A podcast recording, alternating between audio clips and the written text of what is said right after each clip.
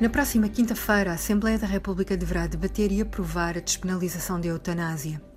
Ao contrário do que aconteceu em 2018, há agora uma maioria parlamentar que o permite. É uma decisão que não deixa indiferente ninguém.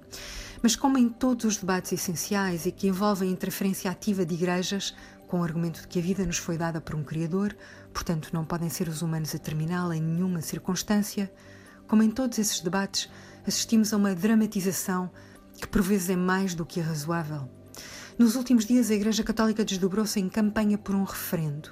Um movimento de cidadãos, como o ex-presidente Yanes, a ex-ministra Ferreira Leite, o politólogo Jaime Nogueira Pinto e o ex-bastonário da Ordem dos Médicos Germano Souza, esse movimento promoveu um abaixo-assinado pelo referendo em que a pergunta seria: concorda que matar outra pessoa a seu pedido ou ajudá-la a suicidar-se deve continuar a ser punível pela lei penal em quaisquer circunstâncias?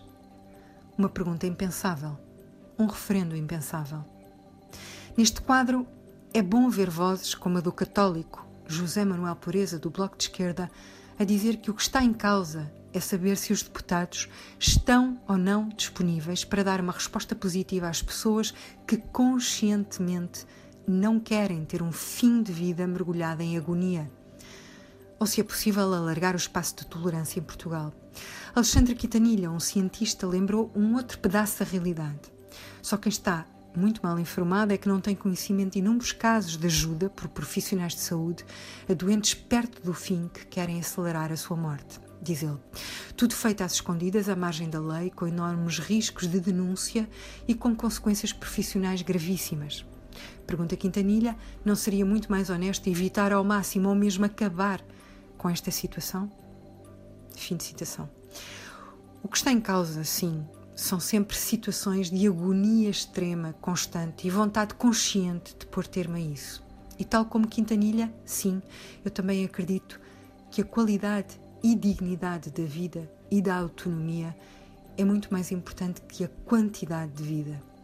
Nem isto tem de ser incompatível com acreditar em Deus, que a vida é uma dádiva. Ser uma dádiva não tem de ser castigo.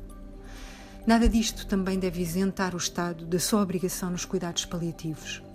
Todos queremos, ou devemos querer, um Estado que cumpra a sua obrigação na saúde, incluindo os cuidados paliativos. Não fiz ainda um testamento vital, mas quero fazê-lo. Não escolhemos nascer como não escolhemos naturalidade nem filiação.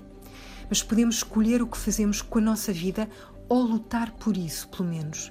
E tão importante é a luta por essa liberdade, pela vida que queremos viver, como importante é termos uma palavra sobre a nossa morte. Isso é parte da soberania sobre a vida, que é a coisa mais extraordinária que temos.